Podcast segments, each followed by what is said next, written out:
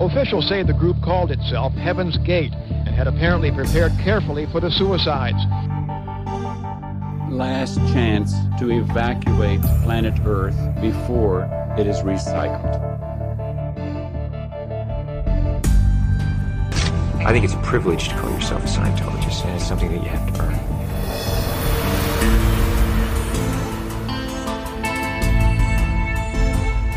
Sekta. Der Podcast über Sekten und religiöse Sondergemeinschaften. Now we're looking to the key that is within every heart and breast. And I, God that came from the earth of earth,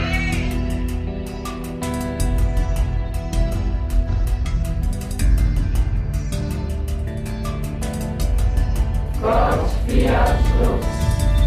Gott fiat lux.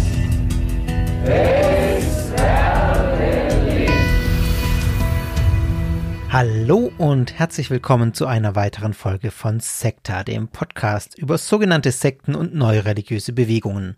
Mein Name ist Fabian und ich freue mich, dass ihr diesmal auch wieder mit dabei seid, wenn wir uns eine Gruppe anschauen, die ja zum einen schon seit Anfang an auf meiner To-Do-Liste steht und zum zweiten, wenn ihr aufmerksam die Sekta-Podcast-Beschreibung gelesen habt, dann steht da auch schon von Anfang an äh, diese Gruppe als ein Beispiel für eine problematische Gemeinschaft, für eine sogenannte Sekte drin, weil sie in Deutschland auch in den letzten Jahren immer wieder mal in den Medien war. Aktuell auch wieder ähm, seit einem guten Jahr jetzt mit einem Entführungsfall. Und die meisten von euch werden Bescheid wissen, wenn ihr den Titel gelesen habt, sowieso. Es geht um die zwölf Stämme. Und die schauen wir uns heute mal genauer an, denn das finde ich auch eine sehr spannende ähm, Geschichte, eine sehr spannende Gruppe, ja, die mich an der einen oder anderen Stelle auch tatsächlich überrascht hat. Und jetzt rede ich nicht lange um den heißen Brei herum, sondern wir gehen in Medias Res und ich wünsche euch viel Spaß mit dieser Folge.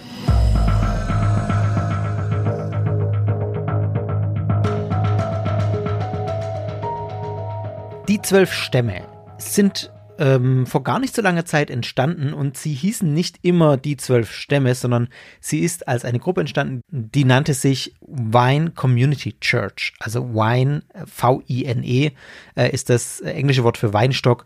Das ist so ein biblisches Motiv. Ähm, ich bin der Weinstock, ihr seid die Reben, also äh, so ein direkter Bezug auf äh, ein Jesuswort. Die Vine Community Church wurde 1973 in Chattanooga in Tennessee gegründet und das war zunächst ähm, so eine sehr lose Gruppierung, eine zweiwöchentliche Bibelstudiengruppe, ähm, ein, ein Christian Outreach, äh, wie man das auch nannte, so eine Art lokale Missionsgruppe. Und Zielgruppe dieser Vine Community Church waren Jugendliche, die eigentlich mit der Kirche oder mit dem Glauben an äh, und Zielgruppe dieser Vine Community Church waren eigentlich Jugendliche, die mit ja dem Christentum eigentlich nichts zu tun hatten, die mit der Kirche nichts zu tun hatten, die wollte man erreichen, äh, indem man eben ja diese zweiwöchige Bibelstudiengruppe angeboten hat. Zentrum dieser Community Church war ähm, das Haus eines Ehepaars, nämlich das Haus ist von äh, Albert Eugene Spriggs und seiner Frau Marsha. Spriggs ist auch derjenige, den man als Gründer von äh, den zwölf Stämmen oder dieser Vine Community Church wirklich bezeichnen kann. Er wurde 1937 geboren in Chattanooga in Tennessee, also in dem Ort, in dem er die Kirche dann auch gegründet hat. Seine Eltern waren Methodisten und das ist auch der Hintergrund, vor dem er aufwächst. Er hat dann Psychologie studiert, dort an der Uni in Chattanooga und hat mit einem Diplom das Ganze auch abgeschlossen, hat dann in unterschiedlichen Bereichen gearbeitet, als Lehrer, als Berufsberater, als Reiseleiter, als Betriebsleiter und kurzzeitig sogar auch als Schausteller auf einem Jahrmarkt. Also mal platt gesagt, er hat jetzt aus seinem Diplom in Psychologie nicht alles rausgeholt, was möglich gewesen wäre, muss man ein bisschen böse vielleicht so formulieren, aber äh, ich glaube, das zeigt so ein bisschen, ja, er war so ein unsteter Charakter und ähm, er hat es anscheinend nicht lange an einem Ort ausgehalten oder an einer, an einer Arbeitsstelle. Das zeigt sich auch in einem anderen Aspekt. Er war bis 1971 bereits dreimal verheiratet und geschieden im Alter von 34 Jahren. Und in dieser Zeit kam er dann zur Jesus People Bewegung. Und das ist nicht so unwichtig, dieser Kontakt von Eugene Spriggs zur Jesus People Bewegung, weil nämlich die äh, darauf folgende Gemeinschaft, die von ihm gegründet wurde, äh, anfangs noch sehr viel mit den Jesus People zu tun hat. Was sind die Jesus People? Die Jesus People, die sind in den 60er, in den 70er Jahren entstanden in den USA. Der Höhepunkt war so 71, 72 und zwar an der amerikanischen Westküste, also Kalifornien. Das Ganze hat sich aus der Hippie-Bewegung herausgebildet und sich da von da aus auch äh, verbreitet und äh, ja weiter ausgeweitet äh, nach Nordamerika, nach Europa. Also die Jesus People gab es dann auch ja, im Prinzip überall oder an vielen verschiedenen Orten. Und sie haben, das ist die Besonderheit der Jesus People, einen Teil der Hippie-Ideologie übernommen, sie aber in einen neuen Kontext übersetzt. Und zwar in den christlichen Kontext. Also ich mache das mal an ein paar Punkten deutlich. Aus der freien Liebe, die man so in diesem Hippietum äh, propagiert hat, wurde beispielsweise die freie Liebe zu Gott und zu den Menschen. Also die Nächstenliebe oder Agape, das ist so diese christliche Liebe. Ähm, Agape ist das griechische Wort für Liebe und findet man häufig im Neuen Testament eine weiteren, einen weiteren Aspekt, den sie übernommen haben, auch von diesem Hippie-Gedanken, war das Leben in Kommunen, also dass man mm, ja relativ frei miteinander gelebt hat und sich da zusammengeschlossen hat.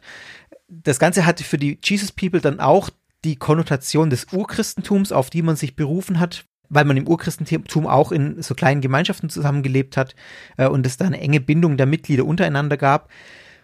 Die Jesus People hatten einen starken Glauben an das Übernatürliche. Ähm, Zeichen, Wunder äh, haben eine große Rolle gespielt und auch die Besessenheit oder der Exorzismus, also das, das Gegenteil sozusagen, wenn man es mal ganz platt ausdrücken möchte, in so einem dualistischen Weltbild, ähm, eben auch eine, eine wesentliche Rolle gespielt. Und mit dem Untergang der Hippie-Kultur haben dann auch die Jesus People an Bedeutung verloren es gibt, soweit ich das weiß, noch die Jesus People USA, die ja mit ganz wenigen noch zu, zu den letzten Gruppierungen dieser Bewegung auch gehören. Auch in Deutschland gibt es noch einige kleinere Jesus People Gemeinschaften. Äh, eng verbunden mit der Entwicklung der Jesus People sind übrigens die Jesus Freaks, falls euch das was sagt. Aber darauf möchte ich jetzt nicht weiter eingehen. Ähm, das sind tatsächlich auch heute noch äh, ja eine ne bekannte Gruppierung oder eine bekannte Strömung. Und ja, die sind auch in diesem Kontext irgendwie entstanden aber gehen dann auch andere Wege. Zurück zu Eugene Spriggs. Also das ist der Kontext, aus dem er dann kam, in den er hineinkam und aus dem er heraus dann auch weiter gedacht hat, wenn man es mal so formulieren möchte. Ähm, in einem Interview aus dem Jahr 1974, da beschreibt er seine Bekehrung, die er, ja, die da zu dem Zeitpunkt stattgefunden hat, oder so um, um die äh, Anfang der 70er Jahre herum. Er beschreibt das als eine Bekehrung zu einem tiefen spirituellen Leben. Ich zitiere mal aus diesem Interview. Ich dachte, ist das der Grund, warum Gott mich erschaffen hat? Ich kniete nieder und bat Gott, mein Leben zu lenken. Ich wusste von Christus, aber ich kannte ihn nicht. Und tatsächlich, Gott nahm mein Leben. Christus machte mich zu einem neuen Geschöpf. Also was wir hier sehen, ist eben genau dieses Bekehrungserlebnis, was auch ganz typisch ist, ich sag mal auch heute noch typisch ist in evangelikal geprägten Kreisen, ähm, ist dieses persönliche Bekehrungserlebnis ein ganz wichtiger Punkt in der eigenen Biografie, Glaubensbiografie auch. Und das ist das, was man hier bei Spriggs eben auch sieht. Dieses ein, die, dieses Herauskristallisieren oder dieses Bezeichnen können eines Augenblicks, wo er sich bekehrt hat, wo er, um es in seinen Worten zu sagen oder in den Worten aus, äh, aus der Innensicht heraus, um Jesus sein Leben zu übergeben und Jesus zu bitten, sein Leben zu lenken. Spriggs lernte dann um diese Zeit herum seine Frau Marsha kennen und im Jahr 1973 heirateten die beiden und haben, sind dann auch in die Innenstadt von Chattanooga gezogen zusammen und haben dann eben dort in ihrem Haus in Chattanooga die Vine Christian Community Church gegründet. Zentrales Element in der Lehre dieser Vine Church war im Prinzip ein Ethos der Selbstlosigkeit, der Nächstenliebe und man hat sich da auch an das Neue Testament gehalten, beziehungsweise darauf bezogen, äh, auf äh, Beschreibungen, die man in der Apostelgeschichte findet, vor allem in Kapitel 2 auch, dass alle Dinge gemeinsam geteilt werden. Also auch wieder diese Gedanke dieses kommunhaften Zusammenlebens, äh, in dem auch irgendwie alles allen gehört. Das mit der Wine Church lief anscheinend ganz gut. Die hat ganz gut Anklang gefunden. Die Botschaft kam auch an. Spriggs hatte da Erfolg mit seiner Frau und da kamen einige Jugendliche. Die Church ist dann irgendwann expandiert und hat drei heruntergekommene viktorianische Häuser gekauft, um dem wachsenden Platzbedarf gerecht zu werden. Um da mal eine Zahl zu nennen, schon 1974 lebten die Spriggs mit etwa 60 Bibelschülern zusammen in ihrer Gemeinschaft. Von Anfang an spielte auch eine Rolle, das merkt man auch dadurch, dass das so schnell expandierte, dass man missionarische Wege geht. Also, dass man nicht in sich geschlossen ist, eine Gemeinschaft, die sich nur um sich selbst dreht, sondern man wollte von Anfang an nach draußen gehen, man wollte in die Welt hinausgehen und seine Botschaft verkünden. Zu diesem Zweck hat man ein Restaurant eröffnet namens Yellow Deli. Und das war ein Restaurant in Chattanooga, das 24 Stunden am Tag geöffnet war und zu einer Art Zufluchtsort wurde für Ausreißer, für äh, Durchreisende, für einsame Teenager, für Straßenkinder. Also so, so, ja, so ein sozialer Versammlungsort für alle möglichen Menschen, die sich da irgendwie nicht, die sich anders, andernorts nicht zugehörig gefühlt haben und dann eben ihren Weg dorthin gefunden haben. Und mit diesen äh, Delis, also mit diesen Restaurants, hatte man relativ viel Erfolg. Da hat man dann auch weitere noch eröffnet. Sechs weitere solche Restaurants wurden in der Gegend um Chattanooga herum eröffnet und auch die wurden dann zu einem Ort, wo nicht nur so eine Versammlung, so eine soziale äh, Zusammenkunft irgendwie stattfand, sondern an dem die Vine Church auch versucht hat, Menschen für ihre Botschaft zu begeistern und auch offensiv mit ihrer Botschaft, mit ihrem Glauben, ähm, ja, da hineinging. Damit aber nicht genug. Die Vine Church hat zum Beispiel auch kleine Handwerksbetriebe eröffnet, eine Kerzenfabrik zum Beispiel, eine Lederwerkstatt, eine Bäckerei. Also man hat sich da wirklich auch in den Ort mit handwerklichen ähm, Betrieben hineingegeben. Und all das hat zu diesem Komplex der Vine Church gehört. Man, man wird also gewissermaßen zu einer größeren Gemeinde, die sich neben Spenden tatsächlich auch weitere finanzielle Standbeine aufbaut. Also das waren ja natürlich auch Betriebe, die Geld eingebracht haben und das Land, Ganze läuft sehr gut und floriert und spricht viele Leute an. Allerdings kommt es schon 1975, also wir sind noch in den Anfangsjahren, auch wenn es rapide äh, wächst sozusagen, zum Bruch mit den klassischen christlichen Gemeinden in der Gegend.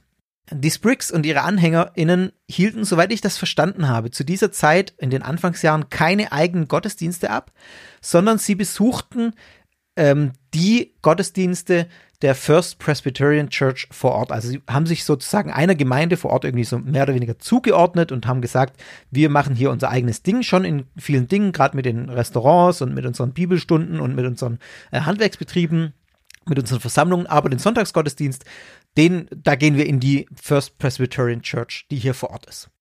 In dieser äh, presbyterianischen Kirche war man nur mäßig begeistert vom Auftreten der in Anführungszeichen Hippies, ähm, denn die tauchten da jetzt nicht in Sonntagskleidung auf, wie es halt so üblich war, ähm, gerade auch äh, zu dieser Zeit dass man sich irgendwie schick gemacht hat, sondern die, äh, die AnhängerInnen der Vine Church äh, kamen dann halt mit Spriggs und, den, äh, und seiner Frau, die kamen unrasiert, die kamen mit langen Jeans, mit Latzhosen, mit langen Haaren.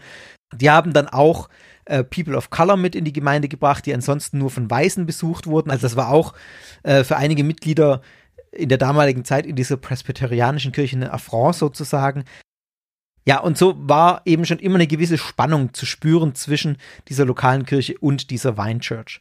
Es kam dann zum Bruch, nämlich 1975 am Super Bowl Wochenende. Da hat nämlich die presbyterianische Kirche gesagt, nee, wir machen heute keinen Gottesdienst, weil Super Bowl und äh, ja, ich weiß den Grund jetzt genau nicht, vielleicht weil die Leute einfach abends zu lang wach geblieben sind und dann reingefeiert haben und ähm, dann hat man den Gottesdienst ausfallen lassen. Äh, über diese Tatsache war Eugene Spriggs damals erzürnt und hat dann kurzerhand seine AnhängerInnen dazu aufgerufen, einen eigenen Gottesdienst abzuhalten. Und von da an, das war so der Zeitpunkt 1975, wo dann die Vine Church auch nicht nur das Ganze drumherum angeboten hat, sondern tatsächlich auch ihre eigenen Gottesdienste abgehalten hat.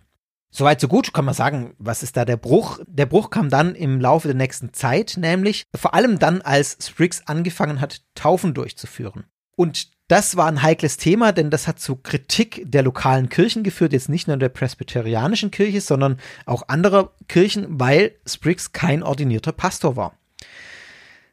Dann kam noch dazu, dass Spriggs nicht unbedingt freundlich über die anderen Kirchen geredet hat. Ich versuche es mal vorsichtig zu formulieren. Er hat die heutigen Kirchen in Anführungszeichen als die in Anführungszeichen große Hure Babylon bezeichnet und den örtlichen Pastor der presbyterianischen Kirche hat er beschuldigt, vom Satan zu sein. Und da kann man sich vorstellen, dass er sich damit jetzt in diesen Kreisen in Chattanooga jetzt nicht unbedingt Freunde gemacht hat. Dazu kam noch, dass die Vine Church sehr erfolgreich war, habe ich schon gesagt, auch erfolgreich vor allem darin, junge Menschen an sich zu binden. Junge Menschen für ein radikales Leben in ihrer Kommune zu gewinnen und das hat zu durchaus negativen Reaktionen seitens der örtlichen Bevölkerung geführt. Es gab immer wieder Berichte in der Zeitung, auch von ehemaligen Mitgliedern und von, von besorgten Eltern, die der Vine Church damals schon vorgeworfen haben, Jugendliche zu beeinflussen, sie von ihrer sozialen Umgebung herauszureißen, von ihren Eltern zu isolieren, sie zu indoktrinieren, trainieren und dann eben bis zu 90 Stunden pro Woche ohne Bezahlung arbeiten ließ in einem dieser Handwerksbetriebe oder in diesen Restaurants, in diesen Yellow Delis. Und dann gab es auch äh, im Dezember 77 Boykottaufrufe dieser Yellow Dailies. Zum Beispiel hat der Präsident des Bryan College in Dayton in Tennessee, wo es auch so ein Yellow Daily gab, ähm, alle Mitglieder des Colleges angewiesen, nicht an Aktionen in den Yellow Dailies teilzunehmen, also nicht an Bibelstunden oder nicht an irgendwelchen anderen Aktionen und auch ähm, da nicht zu essen. Der Grund für diesen Boykottaufruf war eben, äh, so hat es der Präsident dieses Colleges formuliert, diese Gehirnwäsche-Techniken, die dort äh, angeblich angewendet werden und der Personenkult um Eugene Spriggs. Also um den, ja, um den Gründer. Es entstand dann auch im Zusammenschluss der lokalen Kirchen ein Anti-Cult-Network, Anti-Kult-Netzwerk, das vor der Gruppe auch aktiv gewarnt hat vor der Vine Church und dieser Vine Church und Eugene Spriggs auch vorwarf, die Auslegung der Bibel zu verdrehen und in ihr Gegenteil zu verkehren.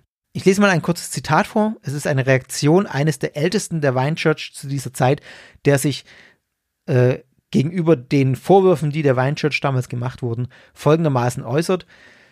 Es ist merkwürdig, von Leuten kritisiert zu werden, die ihre Häuser nicht für die Armen und Bedürftigen geöffnet haben, so wie wir. Sehr kurzes Zitat, aber daraus geht hervor, dass man den anderen eine gewisse Art von Heuchelei vorwirft und dass man als eigenes zentrales Element wohl vor allem diese Öffnung der Häuser, dieses Offensein für Arme und Bedürftige sieht. Ähm, und ja, dass er jetzt da auch keinerlei Kritik, äh, auf die Kritik nicht eingeht, sondern quasi das, was sie tun, in den Vordergrund stellt.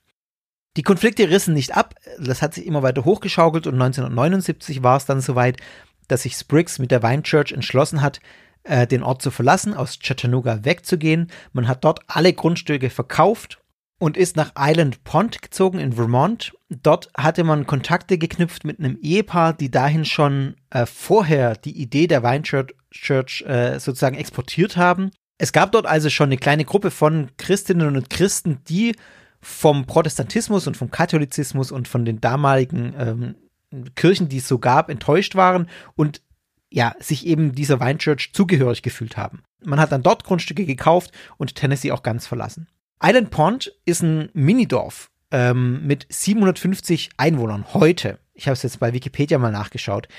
Ich weiß jetzt nicht, wie groß das damals war, aber vermutlich ist das jetzt nicht von äh, mehreren 10.000 Einwohnern auf 750 geschrumpft in den letzten 50 Jahren. Von daher äh, ist davon auszugehen, dass es auch ein, damals ein kleines Dörflein war. Zum Vergleich, Chattanooga hat rund 180.000 Einwohner, die Metropolregion um Chattanooga 500.000 Einwohner und Einwohnerinnen. Also das ist ein Riesenschritt, auch eine Riesenveränderung für die Gruppe, jetzt von so einer großen Stadt in so ein Minidorf zu kommen. In Island Pond in Vermont firmierte man dann auch nicht mehr unter dem Namen Vine Church, sondern man gab sich den Namen Northeast Kingdom Community Church und man hat dort einen kleinen Lebensmittelladen und ein Restaurant eröffnet. Also gleich wieder auch diese eine ähnliche Strategie gefahren wie auch in Chattanooga. Es gab allerdings eine riesengroße Skepsis gegenüber der Gruppe. Vermutlich hatte man Berichte gehört aus Chattanooga, auch vor allem, was man der Gruppe vorgeworfen hat. Und Island Pond bestand ja quasi nur aus konservativen Farmern ähm, zu der damaligen Zeit. Und das war, also man kann sich das ja vorstellen, so ein kleines Dorf hat so eine enge Gemeinschaft. Da ist man erstmal skeptisch, wenn jemand Neues kommt überhaupt und dann kommt gleich so eine ganze Gruppe. Da schaut man sehr, sehr skeptisch drauf. Und das hat sich dann auch in den Taten gezeigt. Äh, es gab tatsächlich auch Übergriffe dann. Es gab Vandalismus gegenüber der Northeast Kingdom Community Church, wie sie dann dort hieß. Es gab Drive-by-Shootings auf den Laden und das Restaurant. Also man hat wirklich aggressiv gegen diese Gruppe agiert. Und das war so, dass über Jahre hinweg da die Konflikte geschwelt haben. 1984 gab es dann ein Ereignis, nämlich 1984 hat sich eine Gruppe von Mitgliedern von der Northeast Kingdom Community Church getrennt. Der Vorwurf, warum man sich, oder der Grund, warum man sich getrennt hat, war, dass man Spriggs und seinen AnhängerInnen vorgeworfen hat, Kinder zu misshandeln. Das wird uns noch später nochmal begegnen. Das ist ein Vorwurf, dem sich die Gruppe, Gruppe bis heute ausgesetzt sieht. Nicht zu Unrecht, finde ich. Und so kam es dann, dass im Juni 1984 90 Polizisten aus dem Bundesstaat Vermont kommen und vor den Häusern der Northeast Community Kingdom Community Church NECTS wenn ich es korrekt abkürzen soll. Keine Ahnung, gibt keine gute Abkürzung. Nects. ähm, parken und die eben dann eine Razzia durchführen. Da sind auch Sozial Sozialarbeiter dabei. Grund für die Razzia waren eben jene Vorwürfe über missbräuchliche Erziehungspraktiken innerhalb der Gruppe. Die Behörden haben dann die Häuser durchsucht, 112 Kinder in ihre Obhut genommen. Also das muss man sich mal vorstellen. Nochmal äh, zur Vergegenwärtigung, ein Ort von 750 Leuten. 112 Kinder allein in dieser Gemeinschaft und das sind ja nur die Kinder. Also das Größenverhältnis von Ortsgemeinschaft und dieser Kirche ist schon äh, interessant. Alle Kinder wurden dann allerdings bei Einbruch der Dunkelheit wieder an ihre Eltern zurückgegeben, wieder nach Hause gebracht, weil ein Bezirksrichter entschieden hat, dass ihre Inobhutnahme rechtswidrig war und es keine glaubwürdigen Beweise für Missbrauch dieser Kinder gäbe. Dieses Ereignis war tatsächlich ein Wendepunkt. Und man hat in der Folge bei der Gruppe nachgedacht. Man hat reflektiert. Man hat überlegt, wie es zu der Razzia kommen konnte und man sah tatsächlich auch, man hatte damals so viel Selbstreflexionsvermögen, dass man bei sich selber eine Verantwortung darin sah, ähm, nicht was den Umgang mit den Kindern angeht, leider, sondern man hat daraus geschlossen, dass man wohl zu geheimnistuerisch und zu abgeschottet von der Außenwelt lebe. Und man hat sich dann entschieden, in Zukunft mehr in Kontakt mit den Nachbarn und mit den Ortsansässigen zu gehen. Und das war durchaus erfolgreich. Man ist expandiert, die Gruppe wuchs wieder weiter, auch weit über die USA hinaus und während der 80er Jahre hat die Gruppe auch AnhängerInnen und Missionarinnen in zahlreiche Länder ausgeschickt, um dort eigene Gemeinschaftssiedlungen an diesen Orten dann jeweils zu gründen.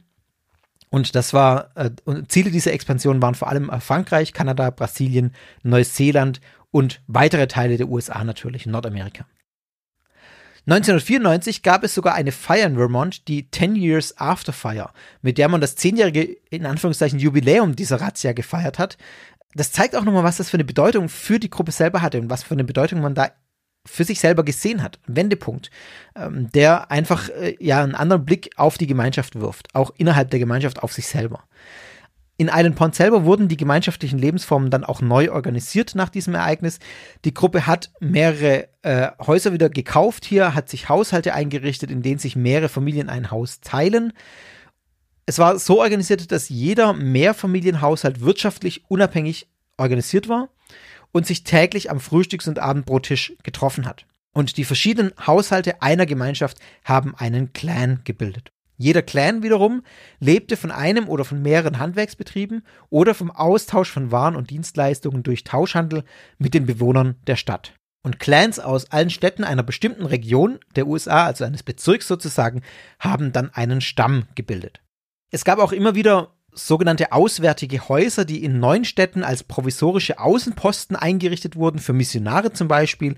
Die wurden dann in der Regel von männlichen Mitgliedern unterstützt und äh, dort äh, ja, die sind da hingegangen, um sich als Apfelpflücker, als Gärtner, als Maler oder eben als Tagelöhner ähm, ja, dort zu arbeiten und da ein bisschen Geld zu verdienen und auch die Botschaft weiterzutragen natürlich. Es gab in Island Pond auch eine wöchentliche Versammlung aller Mitglieder, die da vor Ort waren, die sogenannte First Day Celebration. Die wurde am Sonntagmorgen in einem Restaurant in der Main Street dort im Ort abgehalten. Besucher waren immer willkommen und wurden anschließend auch zu einer gemeinsamen Mahlzeit eingeladen. Also da sieht man auch wieder diesen äh, diesen Switch im Mindset der, äh, der Gruppe, dass man wirklich nach offen, äh, nach außen hin offen sein wollte.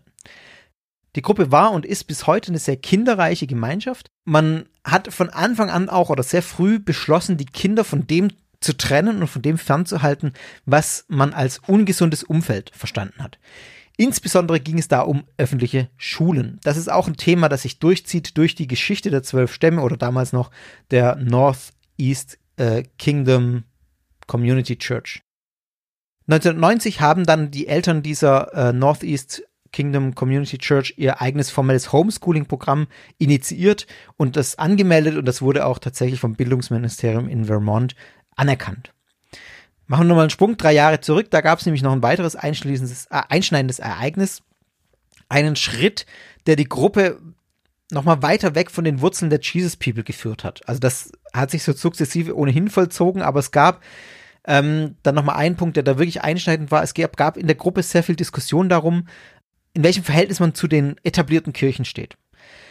Und man kam in dieser äh, Diskussion letztlich zu der Ansicht, dass man jeglichen Einfluss der in Anführungszeichen etablierten, korrumpierten christlichen Kirchen abwaschen müsse. Allein aus dieser Formulierung heraus hört man schon den negativen Touch. Und damals gab es ein Ereignis, so ein demonstratives Ereignis, was stattgefunden hat, dass da, dass die rund 300 Mitglieder, die damals in Island Pond gelebt haben, ähm, zum gleichnamigen See marschiert sind und dort eine Art rituelle Waschung vollzogen haben. Und diese rituelle Waschung, die sollte jetzt nicht irgendwie was wie die Taufe oder so symbolisieren, sondern die sollte tatsächlich bezogen sein auf die etablierten, korrumpierten christlichen Kirchen und man wollte sich mit dieser Waschung von den Schwächen des heutigen Christentums lossagen. Zugleich hat man damit aber auch die Feier einer Wiedergeburt in eine neue religiöse Gemeinschaft zelebriert und gefeiert, die man als das wiederhergestellte, gesalbte Volk Gottes verstand. Also in gewisser Weise doch irgendwie eine Art von Taufe, ähm, wenn man es mal ganz weit dehnt, den Begriff, eine Taufe, die lossagt von den Sünden des heutigen Christentums und hinein in die Wiedergeburt mit einer neuen religiösen Gemeinschaft. Und wenn ich das richtig verstanden habe, ist, das habe ich jetzt nirgendwo so explizit gefunden, aber ähm, in diesem Kontext, da, da waberte dann plötzlich der Begriff dieser zwölf Stämme äh, herum.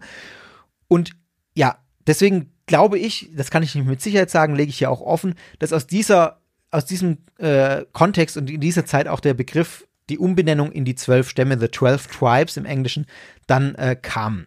Das bezieht sich auch auf die Vorstellung, dass man selber als Gruppe das endzeitliche neue Israel darstellt. Das sage ich später in, der, in dem Glaubenssätzen der Gruppe nochmal was dazu. Auch in dieser Zeit begann man Jesus nicht mehr Jesus zu nennen, sondern nur noch seinen hebräischen Namen zu benutzen, nämlich Joshua. Und deswegen redet, reden sie nur von Joshua. Also das sieht man auch in den Publikationen online von den zwölf Stämmen immer wieder der Name Joshua. Auch die Mitglieder selber bekamen hebräische Namen, mit denen sie sich fortan anredeten. Übrigens, das ist ein Mechanismus, den sieht man häufiger bei problematischen Gemeinschaften, dass man in der Gruppe selber einen anderen Namen bekommt, als man ihn draußen in der Welt hat. Also ich erinnere zum Beispiel an Heaven's Gate, äh, gleich die erste richtige Folge von Sekta, wo ich mir eine Gemeinschaft angeschaut habe, da hatten die Mitglieder auch jeweils eigene Namen, nicht zuletzt die Anführer T und Doe, ähm, aber auch die einzelnen Mitglieder hatten eigene Namen in der Gruppe selber. Namen ist immer auch Identität, das heißt, da schwingt immer schon mit, ich bin jetzt in einer Gruppe, ich bin neu, geboren in diese Gruppe hinein, ich habe losgesagt, mich von meinem alten Christentum, von meinem alten Glauben, neu geboren in diese Gruppe mit einem neuen Namen. Eugene Spriggs, der Gründer, wird selber dann mit dem hebräischen Namen Yonek bezeichnet. Das, äh, das, bedeutet so viel wie Zweig oder Sprössling und bezieht sich auf einen Vers in Ezechiel oder Verse aus Ezechiel 17, 22 folgende. Da ist die Rede davon, dass Gott einen Schößling einpflanzt und zu einem neuen Baum wachsen lässt. Und dieser Schößling, der will Spriggs alias Yonek sein. Das ist ja auch symbolisch sehr stark aufgeladen, wenn dann er als Führungsfigur sagt, ich bin von Gott eingepflanzt, aus mir erwächst ein neuer Baum. Zudem beinhaltet diese Namenswahl auch ein Wortspiel mit Spriggs Nachnamen. Im Englischen bedeutet Sprig nämlich ebenfalls Sprössling oder Zweig. Yonek und seine AnhängerInnen haben in diesem Zug ein sehr exklusives Selbstverständnis entwickelt. Ich zitiere auch mal aus dieser Zeit eine Aussage von ihm. Wir begannen zu verstehen, dass die wahre Kirche die zwölf Stämme waren. Wir lasen Bücher über die Bräuche der alten Juden und erkannten, dass die Kirche keine Institution war, sondern Teil einer größeren Kultur, deren Wurzeln bei Abraham liegen. Ich weiß jetzt nicht mehr genau, ob das Zitat von Spriggs selber stammt oder von einem der AnhängerInnen der zwölf Stämme aus der damaligen Zeit. Wesentlich ist an diesem Zitat auch, man sieht sich in einer direkten Nachfolge der jüdischen Urväter direkt bezogen auf Abraham, den ersten ja, Begründungsvater der Juden sozusagen, des Volkes Israel. Und es geht dieser Gruppe um eine Wiederherstellung der ersten Juden die Jesus als Messias angenommen hatten. Also um eine Restauration des Urchristentums. Und auch das ist wieder ein Motiv, das man sehr häufig findet in solchen problematischen Gruppen oder in sogenannten Sekten, dass es um die Wiederherstellung eines besseren Alten geht. Ganz platt gesagt, früher war alles besser, früher war es richtig, früher war es gut und da müssen wir hin zurück. Also lasst uns das Urchristentum restaurieren. Ja, und bevor wir jetzt zu den Glaubenssätzen kommen, möchte ich noch ein paar Worte zur Expansion nochmal sagen. Spriggs selber war auch jemand, der dann hinausgegangen ist in die Welt und noch weitere Standorte gegründet hat. Er hat zum Beispiel höchstpersönlich in Südfrankreich als europäischen Zweig eine Kommune gegründet, die unter dem Namen Tabitha's Place auftrat. 1994 entstand dann die erste Gemeinschaft im deutschsprachigen Raum, im deutschen Pennigbüttel. Äh, von 2001 bis 2017 war die deutsche Niederlassung der zwölf Stämme dann in Kloster Zimmern in Bayern ähm, verortet. Da war sie eine Selbstversorgerkommune ähm, die das Gelände einer ehemaligen Abtei bewirtschaftete. Und das war auch, ja, da, wo sie einfach die meiste Zeit auch in Deutschland dann bekannt wurden und wo man dann auch Berichte gehört hat über diese Gruppe. In Klosterzimmern haben ca. 60 bis 80 Personen gelebt und immer wieder gab es da Konflikte, äh, wegen denen die zwölf Stämme auch in den Medien waren. Hauptsächlich ging es in diesen Konflikten darum, dass man, dass sich die Kommune oder diese Gruppe geweigert hat, ihre Kinder in öffentliche Schulen zu schicken. Haben sie in Amerika ja auch schon gemacht, da ist es kein Problem, vor allem nicht, wenn man dann halt so ein Homeschooling-Programm hat, das war ja anerkannt. Hierzulande geht das nicht und deswegen war das hier ein Problem und es kam immer wieder zu Konflikten. Es gab dann einen Medienbericht über körperliche Züchtigung, genauer gesagt, man muss es glaube ich so deutlich sagen, körperlichen Missbrauch der Kinder, also es geht um Schläge und um wirklich äh, übelste, äh, übelsten Umgang mit den Kindern. Und so gab es dann 2013 in Klosterzimmern ein staatliches Eingreifen eine Razzia, wo auch die Kinder der Gemeinschaft entzogen wurden. Und das führte dann wiederum äh, im Long Run sozusagen ein paar Jahre später dazu, dass die Gemeinschaft irgendwann gesagt hat, nee, wir bleiben hier nicht, dass man aus Bayern weggegangen ist. 2017 hat man dann Deutschland verlassen und ist jetzt niedergelassen in Skalna in Tschechien. Und dort gibt es eben, glaube ich, zwei Gemeinschaften, äh, die eigentlich aus deutschsprachigen oder aus deutschen ähm, äh, Mitgliedern besteht, die bis heute dort wohnen. Weltweit geht man von zweieinhalbtausend bis dreitausend AnhängerInnen äh, in Kommunen aus, weltweit verstreut. Und ich habe das mal geguckt auf der Karte, die, die auf der Webseite abrufbar ist. Da sind Gemeinschaften zu sehen, vor allem in Nordamerika, also USA und Kanada. In Europa, dann findet man in Tschechien, in Spanien ähm, Gemeinschaften in England, ähm, dann in Japan, Australien und in Argentinien und Brasilien. Also so über den ganzen Globus verteilt, aber ja, mit zweieinhalb bis dreitausend AnhängerInnen dann doch relativ überschaubare Größe. Ein Fall hat für Aufsehen gesorgt, dann, den ich auch hier bei Was sonst noch war, häufiger schon thematisiert habe. Im, Zuglich, Im Zuge dieser staatlichen Eingriffe 2013, von denen ich gerade erzählt habe, da wurden zahlreiche Kinder dann den zwölf Stämmen entzogen, wurden in Pflegefamilien gegeben außerhalb der Gruppe und eines der Mädchen, Shaloma, wurde vergangenes Jahr, Oktober 2021, also ein gutes Jahr jetzt her, von seinen leiblichen Eltern wieder entführt. Das ist, ist meines Wissens ähm, soweit sicher. Es gab auch Kontakt zwischen Behörden und den zwölf Stämmen oder zwischen Pflegeeltern und den zwölf Stämmen, die das bestätigen. Und Shaloma befindet sich bis heute höchstwahrscheinlich ähm, in Tschechien bei einem, äh, in einer dieser Kommunen bei ihren Eltern. Ja, juristisch ist der Fall nach wie vor offen. Das Kind muss eigentlich zurück zu seiner Pflegefamilie, lebt aber bis heute jetzt bei seinen Eltern in Tschechien und man kommt nicht an äh, Shaloma ran. Ja, so viel mal zur Geschichte. Ich möchte jetzt mit euch mal einen genaueren Blick auf die Glaubenssätze der zwölf Stämme werfen und mal anschauen, was denn in dieser Gemeinschaft geglaubt und gelebt wird.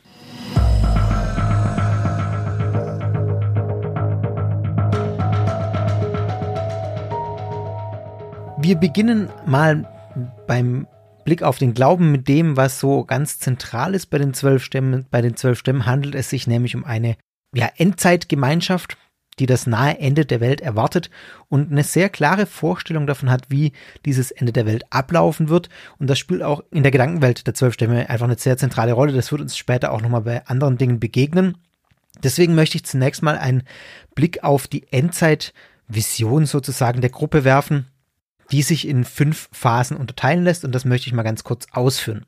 Die erste Phase ist die Wiederherstellung der zwölf Stämme die ein Licht für alle Nationen sein sollen. Äh, das ist ein Bezug auf Jesaja 49, äh, Vers 6. Da ist davon auch die Rede von diesem Licht für alle Nationen.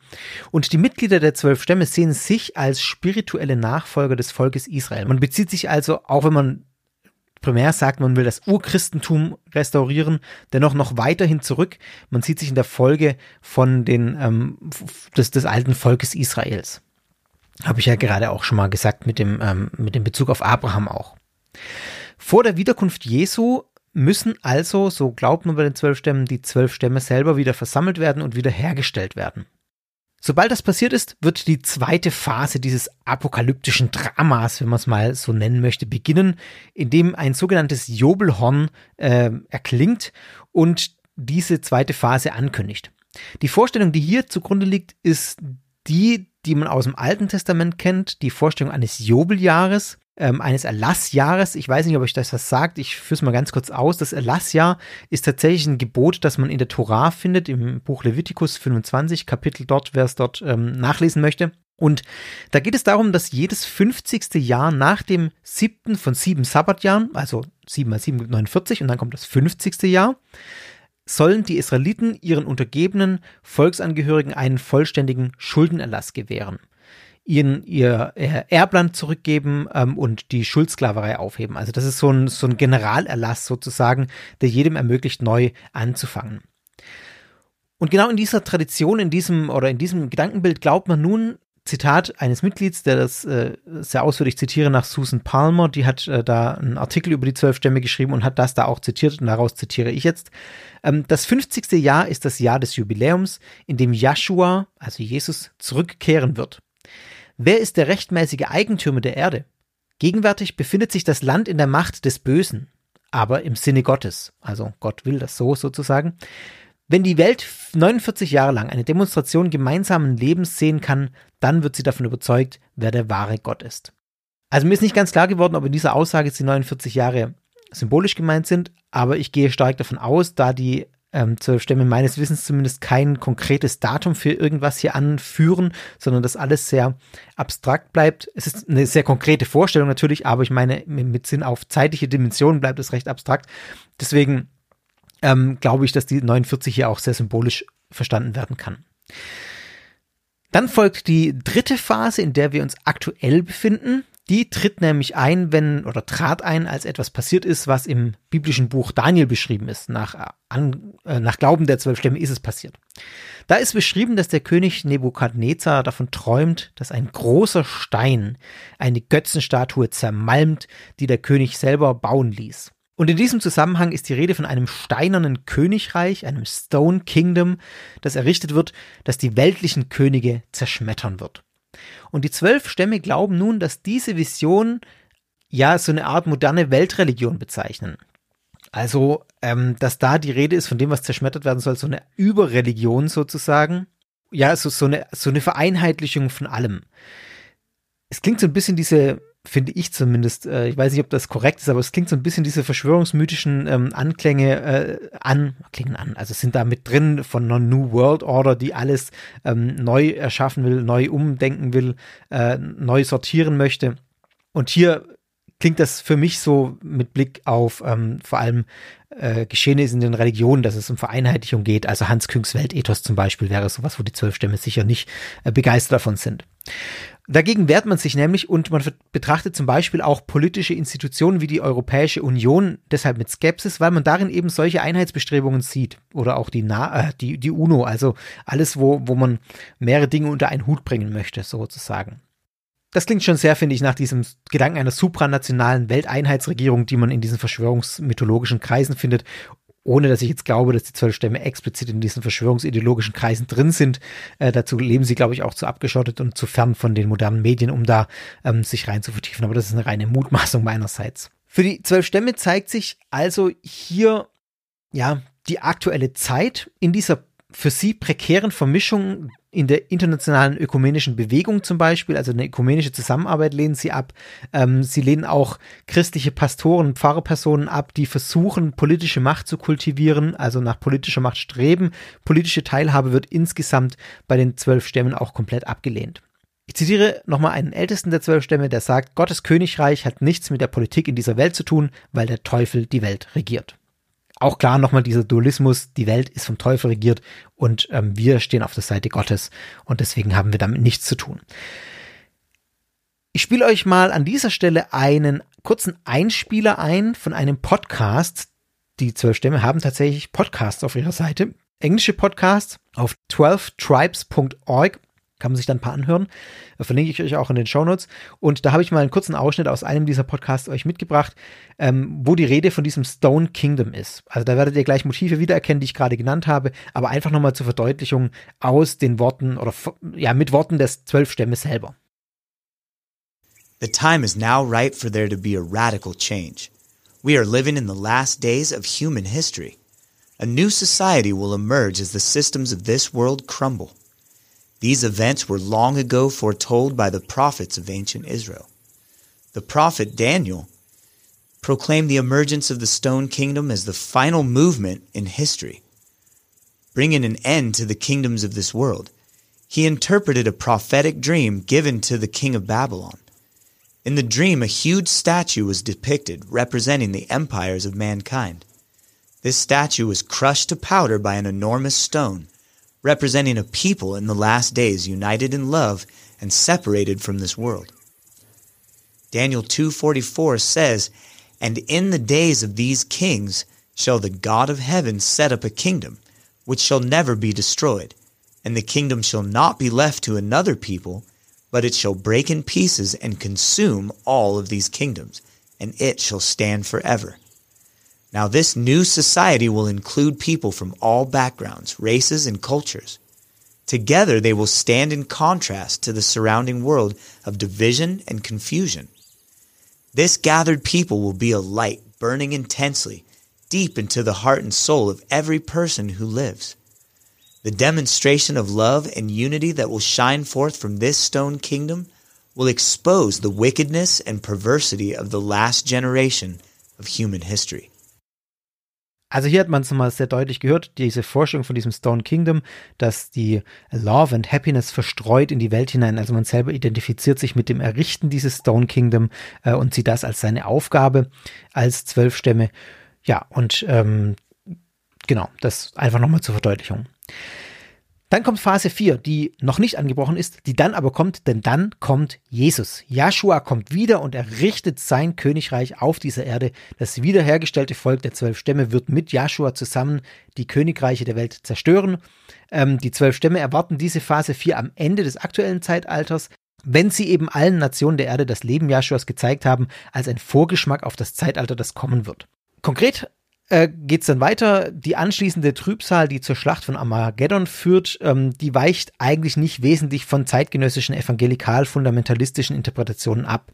Wie biblische Fundamentalisten auch glauben die zwölf Stämme, dass alle Armeen der Nationen, die dem Bösen, also dem Satan folgen, sich im Tal von Megiddo versammeln in Israel. Dann wird Joshua, also der auferstandene Christus, erscheinen, um einen Krieg gegen sie zu führen, begleitet von Engelsheeren, den Auferstandenen, nach den Lehren der zwölf Stämme sind das auch die zwölf Stämme selbst, die dann da mitkämpfen. Ähm, der Kampf wird 30 Tage dauern und das Blutvergießen wird bis zum Zaumzeug der Pferde steigen. Das ist ein Zitat aus Offenbarung 14, Vers 20.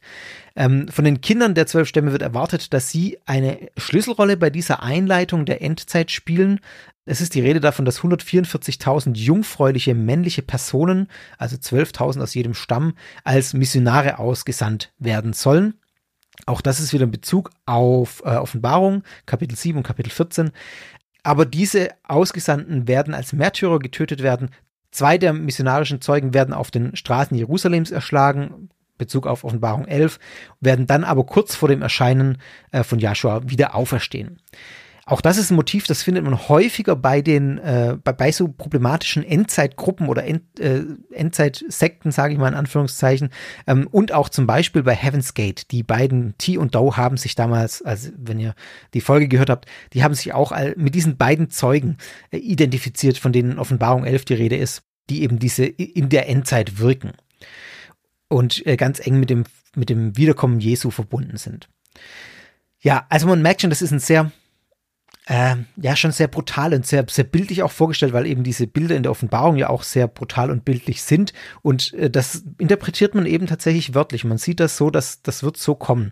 Man sieht die Offenbarung jetzt nicht irgendwie als ein Text, wie es meiner Ansicht nach zu deuten ist, dass es eben ein Text aus einer sehr fremden Zeit ist, mit einer sehr fremden Bilderwelt, mit der wir heute vielleicht gar nichts mehr anfangen können, vieles auch gar nicht verstehen, weil es uns so fremd ist und in eine ganz, ganz spezielle Situation da mal reingesprochen ist. Ähm, und äh, ja, ich halte es für sehr problematisch, das jetzt eins zu eins auf so einen Endzeitablauf äh, zu übertragen, aber das passiert in vielen fundamentalistischen Gruppen und so passiert es eben auch bei den zwölf Stämmen. Das ist aber erst Phase 4. Jetzt kommt Phase 5. Und Phase 5 ist wiederum eine dreistufige Jenseitsvorstellung, die man die drei ewigen Schicksale nennt. Three Eternal Destinies. Und das finde ich hochinteressant, denn das äh, bringt nochmal einen, ganz spannenden Aspekt der Theologie bei den zwölf Stämmen rein. Das erste Schicksal ist für die Heiligen, für diejenigen, die einen Bund mit Gott geschlossen haben, für diejenigen, die äh, mit Joshua über die wiederhergestellte Erde herrschen werden, also für die zwölf Stämme. Das ist das Superschicksal. Checkpot.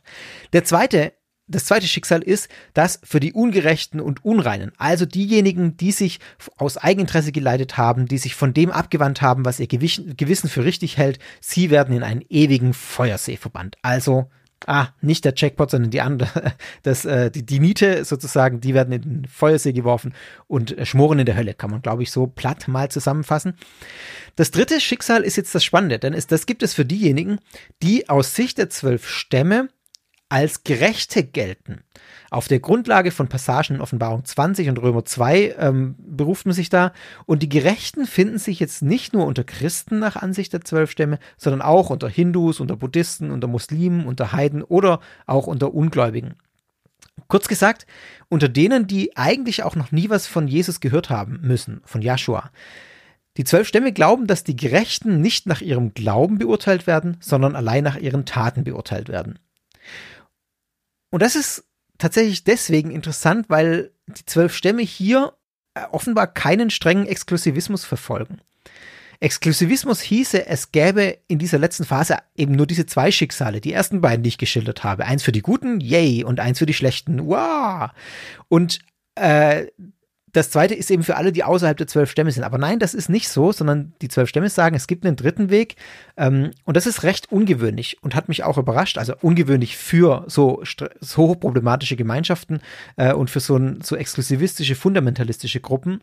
Auch gerade angesichts des Dualismus, der ja in dieser Endzeitvorstellung durchkommt, die ich gerade geschildert habe.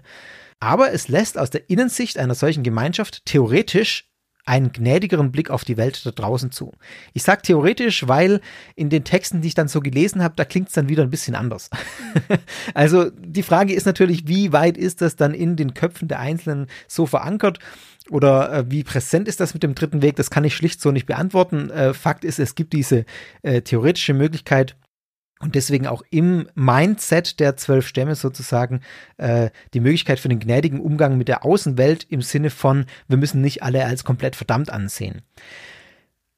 Spannend fand ich in dem Kontext noch, woher das kommt. Das kann man nämlich, ähm, zumindest macht Susan Palmer das, kann man das zurückführen auf diese Zeit, die ich vorhin geschildert habe, wo 1984 diese Razzia war ähm, äh, in, ähm, in dem ersten Ort in, in äh, Chattanooga.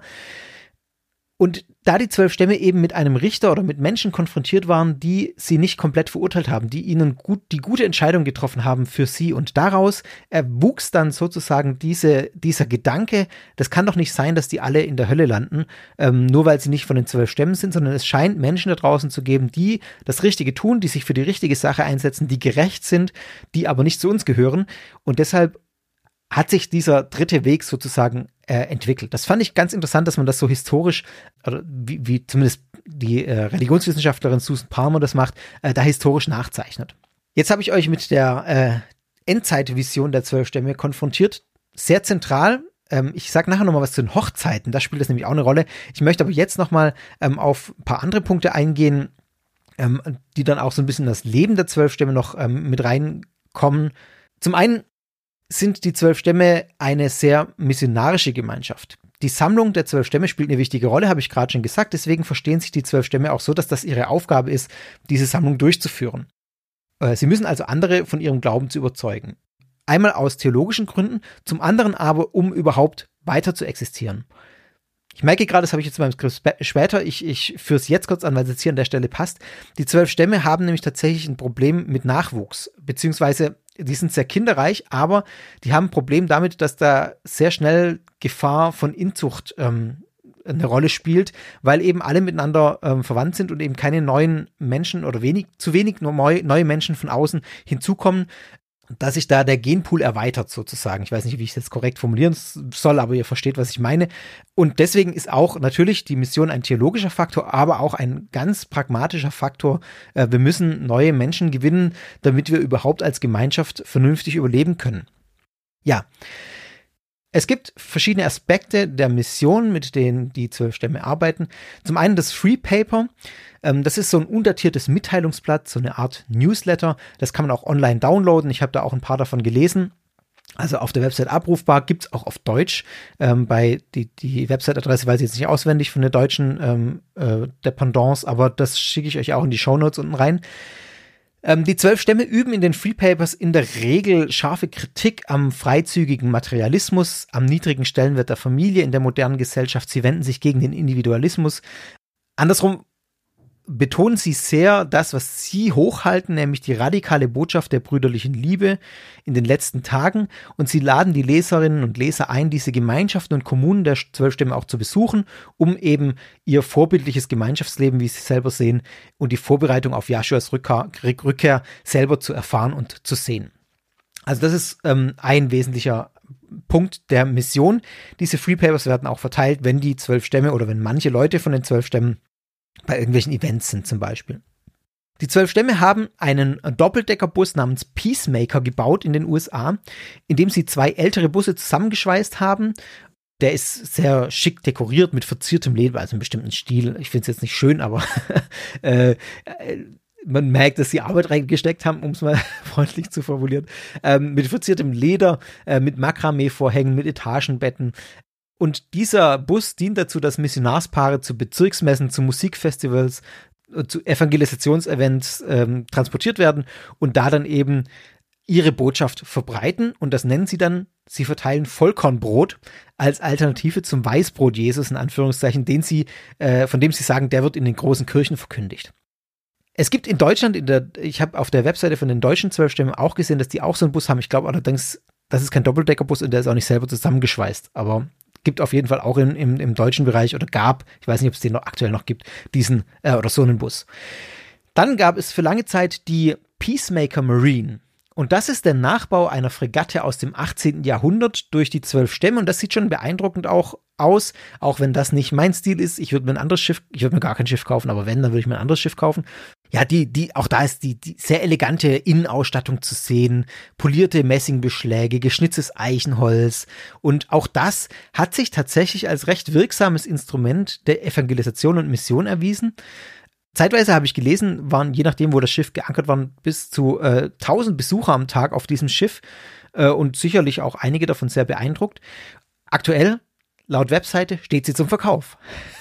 also wer gerade 1,25 Millionen Dollar zur Verfügung hat, der kann sich das gute Stück kaufen und äh, ja, sich einen schönen Lens machen mit der Peacemaker Marine von den zwölf Stämmen. Denkt doch mal drüber nach. Eine weitere Methode ist die Aussendung von Missionaren. Das ist das, was man ganz klassisch kennt auch. Und das ist auch biblisch belegt. Deswegen, ja, von den Aussendungsreden von Jesus zum Beispiel und dem Missionsbeauftrag von Jesus. Ähm, daher rührt das.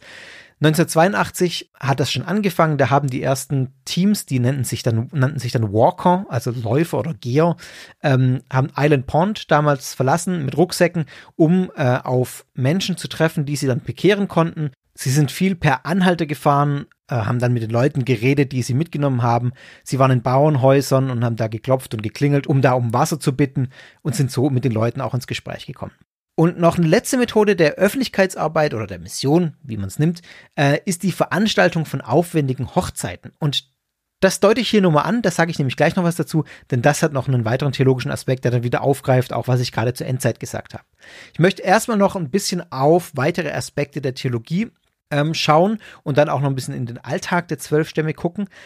Und was ich vorhin angedeutet habe mit dem Eindruck, dass äh, sich dieses Denken des dritten Weges, also dass es für die Gerechten außerhalb der zwölf Stämme noch Möglichkeiten gibt, in den Himmel zu kommen aufgrund ihrer gerechten Taten. Das ist dann was, wo ich jetzt mal ein Beispiel deutlich machen möchte, warum ich da so ein bisschen zögerlich war und bin das auf alle zu übertragen, denn ich habe ein Freepaper gelesen, das nennt sich der Lackmus-Test und da ist dann doch schon sehr deutlich, finde ich, diese Exklusivität zu spüren. In diesem Freepaper geht es darum, dass es einen dass ein großer Widerspruch genannt wird zwischen dem Christentum der Konfessionen in Anführungszeichen und dem, was in der Bibel berichtet wird. Also man sieht, die großen Konfessionen, sagt man, seien nicht mehr bibeltreu. Und ich zitiere jetzt äh, den ersten Absatz mal oder einen Absatz aus diesem Freepaper. Da heißt es, liebe Brüder und Schwestern, das ist übrigens ein deutsches Free Paper, also auf der deutschen Webseite, habe ich jetzt nicht übersetzt, sondern wört, wörtlich zitiert. Liebe Brüder und Schwestern, die ihr noch in der konfessionellen Christenheit verstreut seid, wir möchten euch gerne einladen, uns zu besuchen. Unsere Häuser und unsere Herzen stehen euch offen und unsere Adressen findet ihr auf der Rückseite dieser Zeitschrift. Wir glauben, dass sich euer Leben völlig verändern wird, wenn ihr sehen werdet, was wir gesehen haben. Wir würden uns freuen, von euch zu hören oder euch persönlich kennenzulernen. ich, finde, da klingt sehr subtil schon mit, oder mehr oder weniger subtil, wenn es heißt, die ihr noch in der konfessionellen Christenheit verstreut seid. Noch klingt schon sehr eindeutig, ihr seid noch nicht da, wo ihr hingehört. Dann die konfessionelle Christenheit ist in dem Kontext ein eindeutig abwertender Begriff.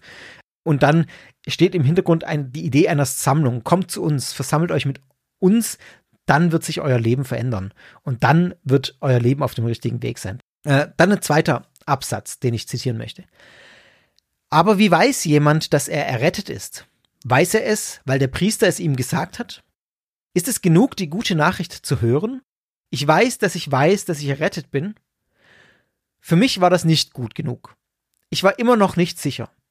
Etwas sehr Tiefes schien mir immer zu fehlen. Dann entdeckte ich, besser gesagt Freunde zeigten mir, den erstaunlichen ersten Brief des Johannes. Er sagt jedem, wie er herausfinden kann, was da fehlt. Dieser Brief ist der Lackmustest für jeden von uns. Mache den Test selbst. Lies den ersten Johannesbrief vom ersten bis zum fünften Kapitel durch, berücksichtige dabei vor allem die Verse 3, 14, 16 und 17. Und dann zitiere ich noch, äh, noch zwei weitere Sätze, bevor ich dann das ein bisschen oder noch was dazu sage. Ich war ein guter Christ, so, die, so wie die meisten Leute, die ich kannte, und vielleicht besser als manche andere. Ich wollte wirklich wie Jesus sein. Gemäß der Bibel war ich jedoch ein Lügner. Vielleicht wird dir beim Lesen dieser Zeilen klar, dass es auf der Erde wirklich einen Platz gibt, an dem seine Gebote befolgt werden. Vielleicht wirst du darüber so erfreut sein, dass du alles um seinetwillen zurücklassen wirst. Wenn du das tun solltest, bin ich sicher, dass du es nie bereuen wirst. Ich weiß, ich habe es nicht bereut. Und das letzte Zitat. Errettet wird nur der Überwinder, derjenige, der den Ruf gehört und verstanden hat und bereit war, den Preis dafür zu zahlen. Ich roll's mal von hinten her auf. Also dieser letzte Satz ist für mich sehr eindeutig dieses Zeichen des Exklusivismus. Es wird nur der Überwinder errettet. Derjenige, der den Ruf gehört hat und verstanden hat und den Preis dafür gezahlt hat. Da ist nicht die Rede davon, dass es irgendwie einen Zwischenweg gibt. Ja, das sei nur mal angedeutet. Dann fand ich extrem spannend, dass in dieser ganzen, in dieser ganzen Sektion, die ich gerade vorgelesen habe, was mitschwingt, was man auch sehr häufig mit Fundamentalismus oder was man mit Fundamentalismus grundsätzlich, glaube ich, in Verbindung bringen kann, nämlich die Vermeidung von Mehrdeutigkeit, die Vermeidung von Ambiguität. Ich musste da an ein Gespräch denken, das ich mit, mit äh, Jay und Goofy vom Hossa Talk hatte, falls ihr den kennt, äh, falls nicht, hört da mal rein. Ist inzwischen nicht mehr mit Jay und Goofy, sondern mit Jay und Marco, aber trotzdem noch sehr gut. Ähm, und ich war da zu Gast und äh, da hat Jay auch gesagt, für ihn ist sehr wichtig, dass es so eine Ambiguitätstoleranz gibt in der Gemeinschaft. Und Ambiguitätstoleranz heißt, ich kann Mehrdeutigkeit zulassen. Ich kann damit umgehen, wenn andere anders glauben als ich. Ich kann das akzeptieren. Ich, äh, und ich muss nicht alles vereindeutigen. Und es gibt ein Buch von Thomas Bauer, ähm, ich weiß gar nicht, was er, ich glaube, er ist Islamwissenschaftler, aber ich will jetzt nichts Falsches sagen. Die Vereindeutigung der Welt. Und da fand ich das auch sehr spannend, ähm, wie er herausarbeitet, dass es uns Menschen immer darum geht, Dinge zu vereindeutigen. Und das habe ich hier wiedererkannt. Diese äh, Vereindeutigung von Dingen, diese Vermeidung von Ambiguität. Ich kann damit nicht umgehen, wenn es mehrere Möglichkeiten gibt, wenn es Unsicherheiten gibt. Ähm, deswegen brauche ich so einen Lackmustest, wie jetzt hier die Rede davon war. Ich muss diesen Test machen, damit ich eindeutig weiß, dass ich zu Jesus gehöre. Und mir reicht es nicht, äh, wenn mir ein Priester sagt, dass ich errettet sein könnte, mir war das nicht genug, schreibt der Mensch hier, der diesen Free Paper geschrieben hat. Ich war immer noch nicht sicher, schreibt er. Etwas Tiefes schien immer in mir zu fehlen. Also er sehnt sich regelrecht nach dieser Eindeutigkeit. Er muss wissen, dass er errettet ist. Und das hat er eben bei den zwölf Stämmen gefunden, in diesem fundamentalistischen Denken, das kein, keine anderen Möglichkeiten mehr zulässt. Das ist in a nutshell sozusagen das Attraktive des Fundamentalismus, was man hier in diesem Free Paper, das ich da gelesen habe, sieht, weil eben, ja, der Fundamentalismus genau diese Attraktivität hat, dass er Ambiguität, Ambiguität vermeidet, dass er keine Mehrdeutigkeiten zulässt und das gibt manchen Menschen Sicherheit. Ähm, und das kann Menschen Sicherheit geben, das ist ja unbestritten. Ähm, die Frage ist eben nur zu welchem Preis. Ja, so viel mal zu diesem Free Paper, zu diesem weiteren Aspekt der Theologie, das ich euch nicht vorenthalten wollte, weil ich es einfach auch sehr interessant fand, das mal genau zu betrachten. Ja, und dann machen wir jetzt einen Sprung ins so ein bisschen das Alltagsleben. Wie sieht das Leben bei den zwölf Stämmen aus? Und ja, wie läuft das so ab? Ich fange mal ganz banal an. Es gibt eine Kleiderordnung. Wenn ihr Bilder von den zwölf Stämmen gesehen habt schon, dann habt ihr das vielleicht auch so vor Augen. Die Männer tragen lange Hemden mit Westen. Ähm, die Männer haben langes Haar, das binden sie zu einem Dutt zurück. Die Frauen tragen lange Schürzen und Röcke mit locker sitzenden Blusen. Die haben immer langes Haar und sie bedecken ihr Haupt auch in der Kirche, wie es im ersten Korintherbrief in Kapitel 11 vorgeschrieben ist, wenn man das wörtlich ähm, überträgt. Ähm, da tragen sie dann ein Kopftuch, das äh, zum einen äh, ja ihre Unterordnung un unter Joshua zeigen soll, unter die Autorität Jesu, zum anderen aber auch ihre Unterordnung unter ihre Männer und die Ältesten. Also diese Kommunen oder diese Gemeinschaften der zwölf Stämme wird von einem, werden immer von einem Ältestenrat ja, regiert, äh, keine Ahnung, geleitet, ja. Und das sind so die höchsten Autoritär, äh, Autoritäten, unter denen sich auch die Männer unterzuordnen haben. Aber die Frauen haben natürlich bei den zwölf Stämmen eine ganz klare untergeordnete Rolle ihren Männern gegenüber. Der Mann ist das Oberhaupt der Familie äh, und das wird auch so gelebt. Also das äh, ist ein Frauenbild aus dem vorigen Jahrhundert. Ich glaube, anders kann man es nicht sagen. Äh, mit Emanzipation und äh, Feminismus oder so ist da nicht weit her. Die zwölf Stämme ernähren sich sehr bewusst. Sie essen viel Vollkornbrot. Äh, also damit ist jetzt nicht Jesus gemeint und nicht, nicht äh, gemeint, dass sie viel Bibel lesen. Das ist zwar metaphorisch das, was die zwölf Stämme auch sagen würden, aber tatsächlich essen sie das auch real, weil sie Vollkornbrot als die beste Nahrung für Körper und Seele betrachten. Die Mitglieder der zwölf Stämme sind keine Vegetarier, aber wie gesagt, sie ernähren sich trotzdem sehr bewusst und vermeiden auch alkoholische Getränke und Koffein. Äh, und ich habe gelesen, dass sie Kaffee zum Beispiel durch grünen Mate-Tee ersetzen. Auch sonst äh, achten die zwölf Stämme recht viel auf ihre Gesundheit. Also, dass sie sich körperlich betätigen, das liegt schon in der Natur der Sache, dass sie viel Handwerk machen und draußen äh, eben selbstversorgerische Kommunen sind und da auch alles selber bewirtschaften. Da muss man sich ja dann viel bewegen.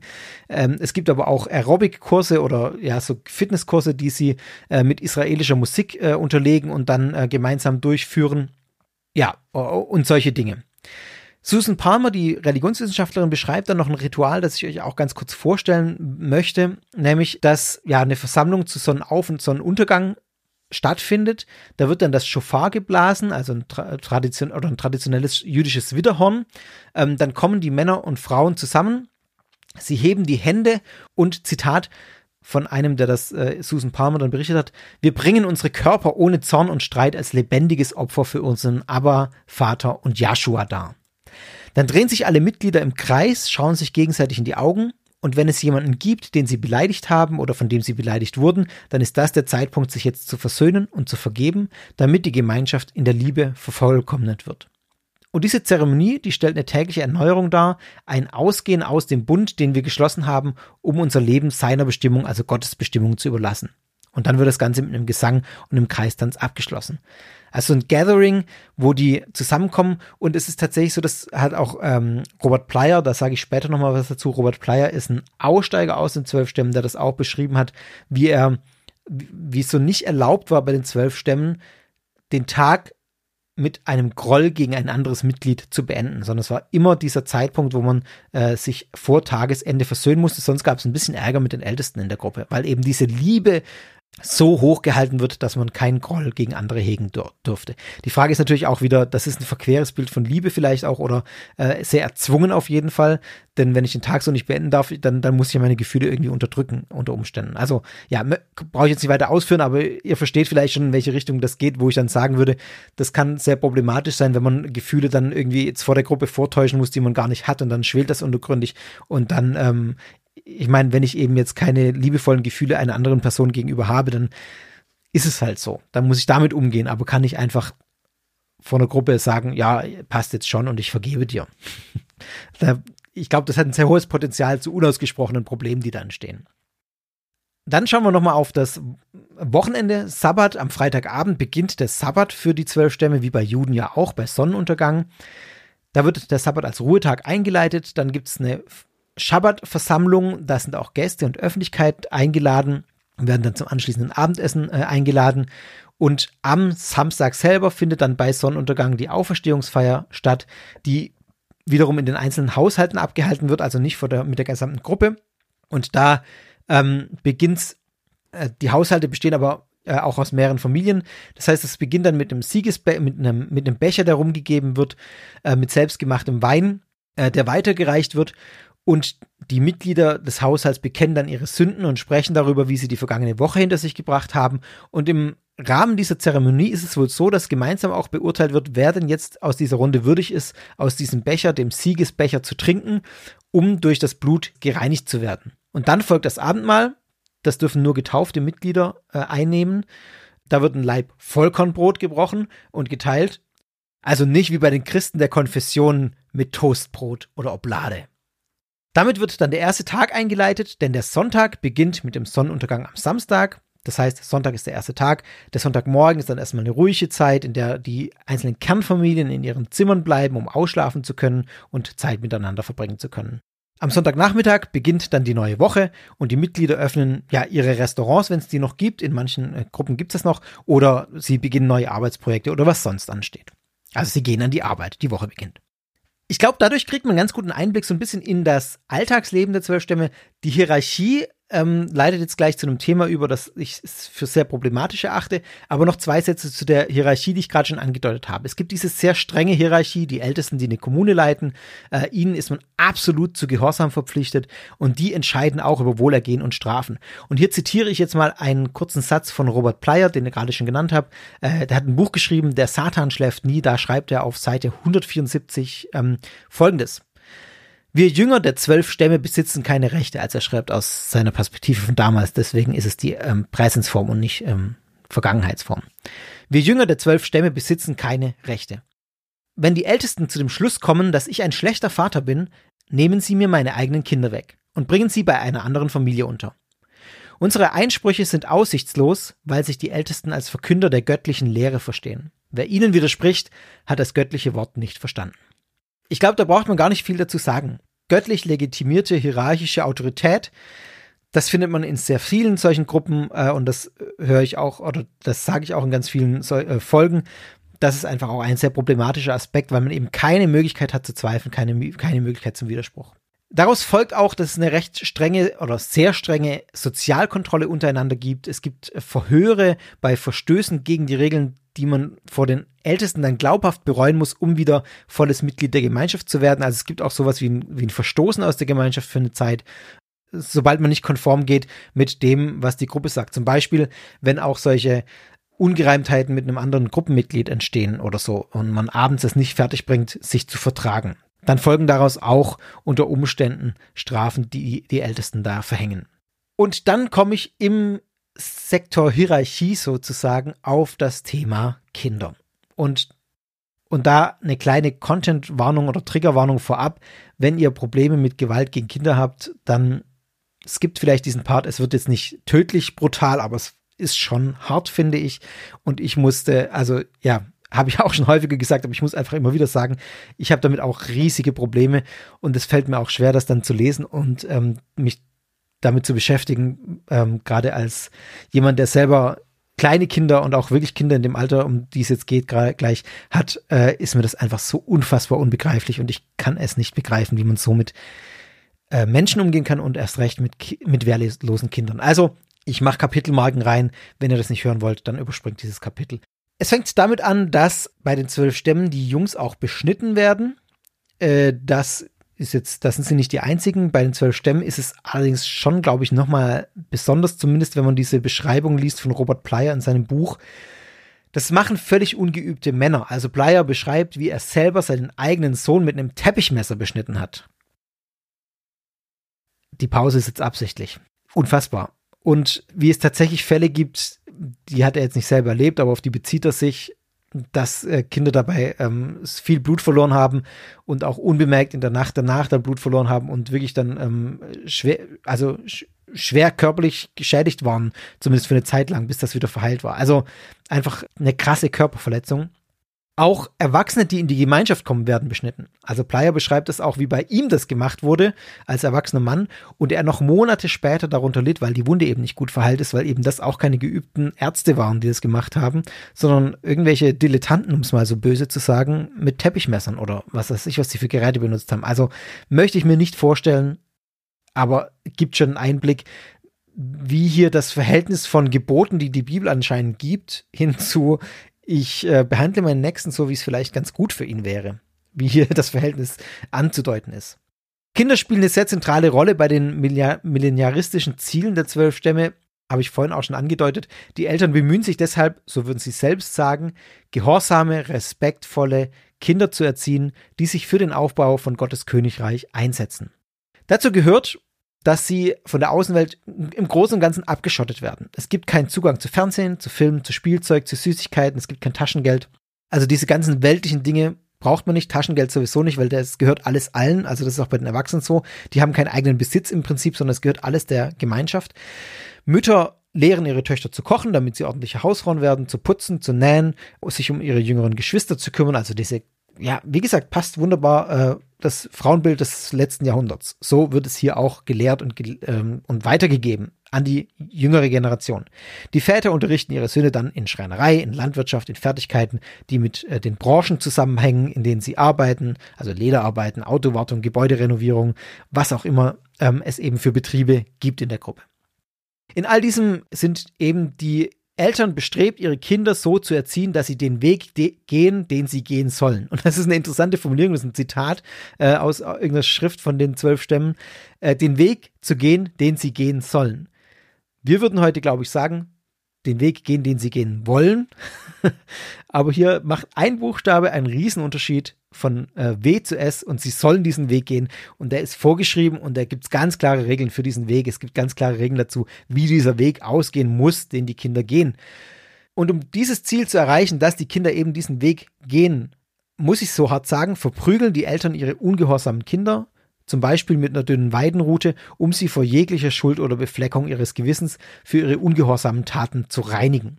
Und das ist keine Ausnahme, sondern das ist an der Tagesordnung. Wenn die Kinder nicht spuren, beim Essen unruhig sind zum Beispiel, schreibt Robert Plyer auch ähm, eine Szene, wie er da reinkommt, als er noch nicht so tief in der Gruppe drin war. Und dann sieht er, wie ein, war er da beim Essen dabei und einer der Väter von der zwölf Stämme schlägt einfach seinem Kind, seiner Tochter oder seinem Sohn, ich weiß nicht mehr, beim Essen, weil die irgendwie unruhig war, auf, mit einer Rute auf die Hände. Also das ist an der Tagesordnung. Es gehört einfach dazu, dass äh, wenn, wenn Kinder nicht auf Anweisungen der Erwachsenen hören, der Eltern hören, dann werden die Kinder verprügelt. Das Ziel soll darin bestehen, dass die Selbstbeherrschung der Kinder trainiert wird, in Anführungszeichen, dass sie zum Gehorsam gegenüber den Eltern ermutigt werden, in Anführungszeichen, also knallhart dazu geprügelt werden, dass sie das machen, was ihre Eltern sagen. Diese disziplinarischen Praktiken, die ich einfach ganz ja, ganz offen als Kindesmisshandlung bezeichnen würde, die sind immer wieder der Hauptpunkt, warum auch die zwölf Stämme in die Kritik mit, äh, in Konflikt mit ihrer Umwelt geraten und aus meiner Sicht völlig zu Recht. Da das eben aber tief in der Theologie auch verankert ist, also zum einen im Bibelverständnis, das kommt, glaube ich, aus dem Sprüchebuch, ähm, der, wer sein Kind liebt, der, der schont es nicht mit der Route oder der verschont es nicht mit der Route, oder ich krieg's jetzt wörtlich nicht zusammen, aber es steht auf jeden Fall in der Bibel, äh, und das wird eben wörtlich ausgelegt und dann eben auch mit dieser endzeitlichen Perspektive, dass es wichtig ist, dass die Kinder diesen richtigen Weg gehen, dann ist es auch kein nebensächlicher Punkt. Und man kann eben nicht sagen, das findet jetzt bei den zwölf Stämmen statt, wie es halt eben leider in der Gesellschaft insgesamt auch stattfindet, dass Kinder misshandelt werden, dass Kinder geschlagen werden. Nee, das hat hier ein anderes Level. Es hat hier ein ganz anderes Level, denn hier ist Kindesmisshandlung, in Anführungszeichen Disziplinierung, ein essentieller Teil der Theologie und des Glaubens der zwölf Stämme, die das Ganze ja positiv deuten. Die tun das ja aus ihrer Sicht aus Liebe und das ist das Verquere dran. Sie schlagen ihre Kinder aus Liebe, aus ihrer Sicht. Von außen nicht nachvollziehbar, aber das ist die Innensicht. Und Jetzt schilder ich nochmal eine kurze Szene, die Robert Plyer auch in seinem Buch ausführt, wie er selber dann ähm, seine Tochter mit seiner Tochter umgegangen ist. Er beschreibt eine Szene mit seiner damals acht Monate alten Tochter. Anderthalb Stunden lang halte ich ihre beiden Händchen fest, als seien meine Pranken Schraubstöcke und befehle, sei ruhig und sitz still. Asara, das ist seine Tochter, hockt auf meinem Schoß und schaut mich erschrocken an. Fünf Minuten. Zehn Minuten. Dann beginnt sie sich zu regen, zappelt ein bisschen. Nein, stillsitzen, mahne ich erneut mit ruhiger Stimme. Asara schaut mich fragend an. Fünf Minuten. Zehn Minuten. Dann wehrt sie sich erneut, will sich aus meinem Griff befreien. Ich fasse ihre Handgelenke fester. Das Kind schreit und biegt sich nach hinten. Es streckt den Rücken durch und macht sich steif. Mit der flachen Hand drücke ich ihren Kopf auf ihre Brust. Asara rebelliert. Sie brüllt. Ihr Gesicht ist puterrot. Schweiß tropft ihr von der Stirn. Auf ihren Wangen platzen kleine Äderchen. Asaras Kampf dauert eine gefühlte Ewigkeit. Schließlich kapituliert sie und lässt ihren Kopf völlig erschöpft in meine Hand sinken. Ihr Wille bricht. In diesem Moment wird mir bewusst, dass mit der Erziehung bei den zwölf Stämmen etwas nicht stimmt. Ganz und gar nicht stimmt. Kann man zurückfragen, warum es ihm erst in diesem Moment bewusst wird, wenn er schon so lange drin ist, dass er äh, geheiratet hat, eine acht Monate alte Tochter hat, mindestens mit seiner Frau und die Kinder schon geschlagen wurden und ähm, er das auch schon beobachtet hat, aber so what? Das ist eine krasse Szene. also, ja, ich, mir, mir, fehlen da die Worte, wenn man sich vorstellt, das Kind ist acht Monate alt. Also, ich lege es mal offen, wir haben jetzt gerade ein zehn Monate altes Kind hier bei uns.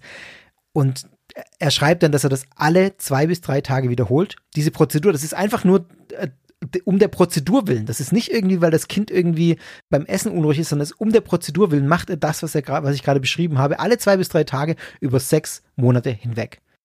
Acht Monate alt. Es geht darum, diesem Kind den Willen zu brechen oder den Kindern generell den Willen zu brechen.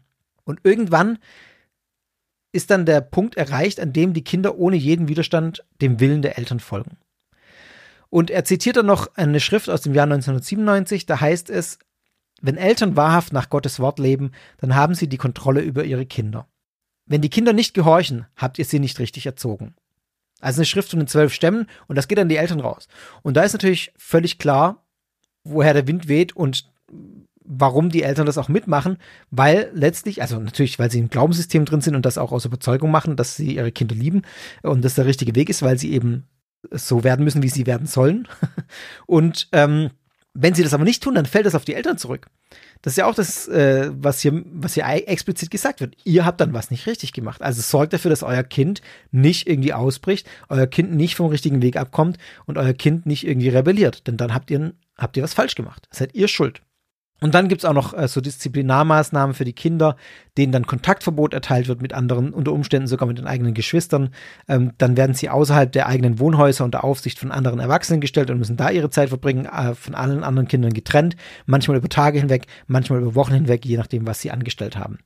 Ja, also so viel mal als Einblick in dieses, in diese Welt, in diese grausame Welt und ja, ich kann nur sagen, mich schüttelt's da, wenn ich das, äh, wenn ich das höre. Ich, ich hoffe, euch geht's auch so. Also es tut mir leid, wenn ich jetzt hier nicht sauber getrennt habe zwischen äh, Beschreibung und meiner eigenen Meinung. Das ist mir da einfach nicht möglich.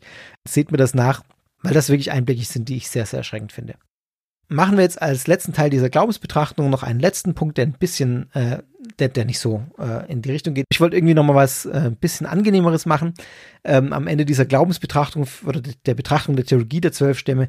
Deswegen schauen wir jetzt noch mal auf die Hochzeiten bei den zwölf Stämmen. Das habe ich ja auch gerade schon angedeutet. Die Hochzeiten sind nämlich nicht einfach nur Hochzeiten, sondern es sind mindestens ähm, in dreierlei Aspekten noch mal besondere Ereignisse. Zum einen sind sie ein Übergangsritus für junge Paare, die in den Ehestand eintreten. Das ist die Hochzeit. Das ist auch im klassischen Sinne die Hochzeit sozusagen.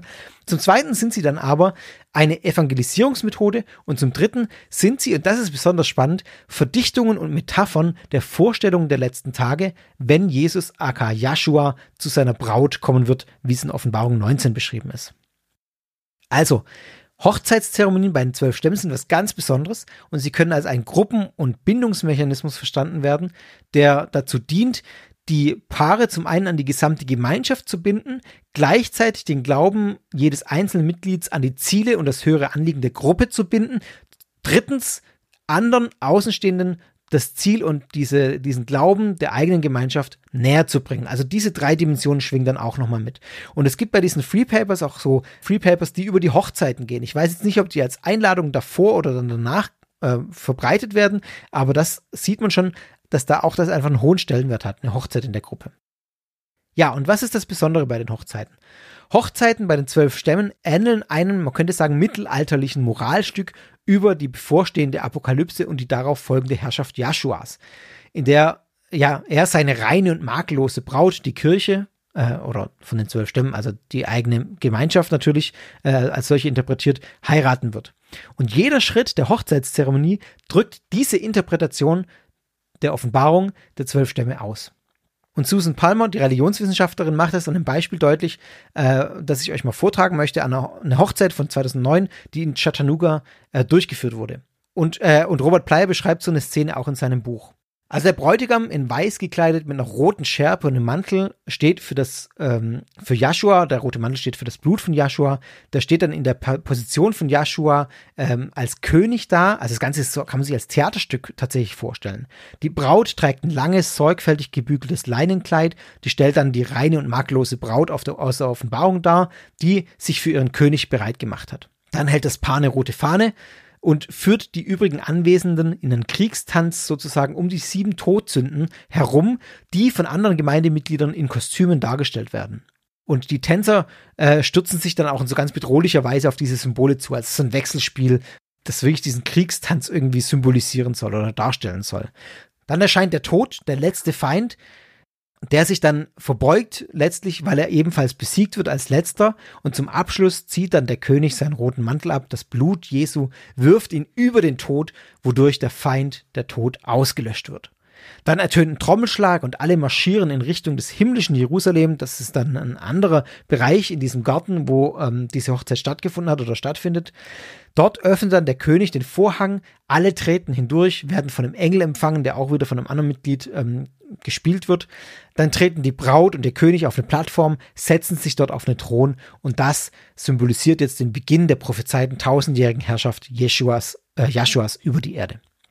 Also man merkt an dieser Beschreibung schon, man kann sich richtig bildlich vorstellen, finde ich, wie das aufgeladen ist und wie wichtig diese Zeremonie auch für die zwölf Stämme ist und wie das in der Essenz nochmal diese, diese Phasen, die ich vorhin auch beschrieben habe, in der Endzeit, diese, diese Endzeitvision zusammenfasst. Das ist einfach, diese Hochzeit steht eins zu eins dafür. Und warum ist das jetzt zum dritten dann noch so ein, so ein Missionsmittel sozusagen, weil eben zu diesen Hochzeiten auch öffentlich eingeladen wird.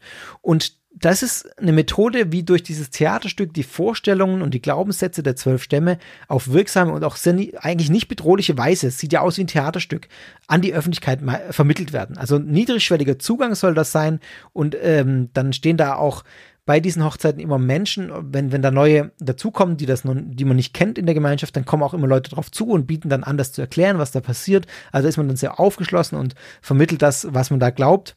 Und es gibt wohl tatsächlich einige, die sich von diesen Szenen auch beeindrucken haben lassen und dadurch durch solche Hochzeitszeremonien den zwölf Stämmen näher gekommen sind und ihnen letztlich auch beigetreten sind. Ja, das fand ich nochmal einen ganz spannenden Aspekt. Und jetzt, bevor ich auf das Fazit gucke, noch eine kleine Anmerkung, ähm, weil ich vorhin beim äh, bei der Biografie von Spriggs dann so in die Geschichte und in die in, dann dann weiterging in die Glaubensvorstellung, dass ich eins vergessen habe zu sagen, nämlich dass Eugene Spriggs im Januar 2021 verstorben ist, also noch gar nicht so lange her, anderthalb Jahre oder ja knapp zwei Jahre jetzt dann bald. Und bei so Gruppen stellt sich ja immer die Frage, wie geht's weiter, wenn der wenn die Führungsfigur stirbt. Bei den zwölf Stämmen finde ich soweit ich das beurteilen kann zumindest, hat das nur mittelbar Auswirkungen auf die Zukunft der Gruppe. Er war zwar der oberste Prophet, er beanspruchte auch von sich eine äh, göttliche Offenbarung zu erhalten, immer wieder auch wiederkehrende Offenbarungen. Allerdings ist die Gruppe an so vielen Standorten dann auch autark organisiert durch diese strenge Hierarchie, die ich beschrieben habe, dass der Tod des Führers da mein, meinem Eindruck nach keinen richtigen Einbruch bringen wird das ist jetzt nicht so, dass da die Gruppe zerfällt, weil der Führer nicht mehr da ist und keine Nachfolge für ihn jetzt äh, aufgebaut wurde. Oder die gibt's vielleicht, aber der hat sicher nicht die Position, die Spriggs hatte. Aber das ist nicht so dramatisch für den Fortbestand der Gruppe. Ein größeres Problem dürfte der mangelnde Nachwuchs sein, was ich vorhin schon angedeutet habe. Die äh, zwölf Stämme ist eine kinderreiche Gemeinschaft, aber eben wenig äh, Menschen, die von außen hinzukommen und so immer mehr dieses Inzestproblem haben. Inzucht ist strengstens verboten bei den zwölf Stämmen. Und ja, allein deswegen haben die auch eben dieses Interesse, neue junge Leute in ihre Gruppe zu holen.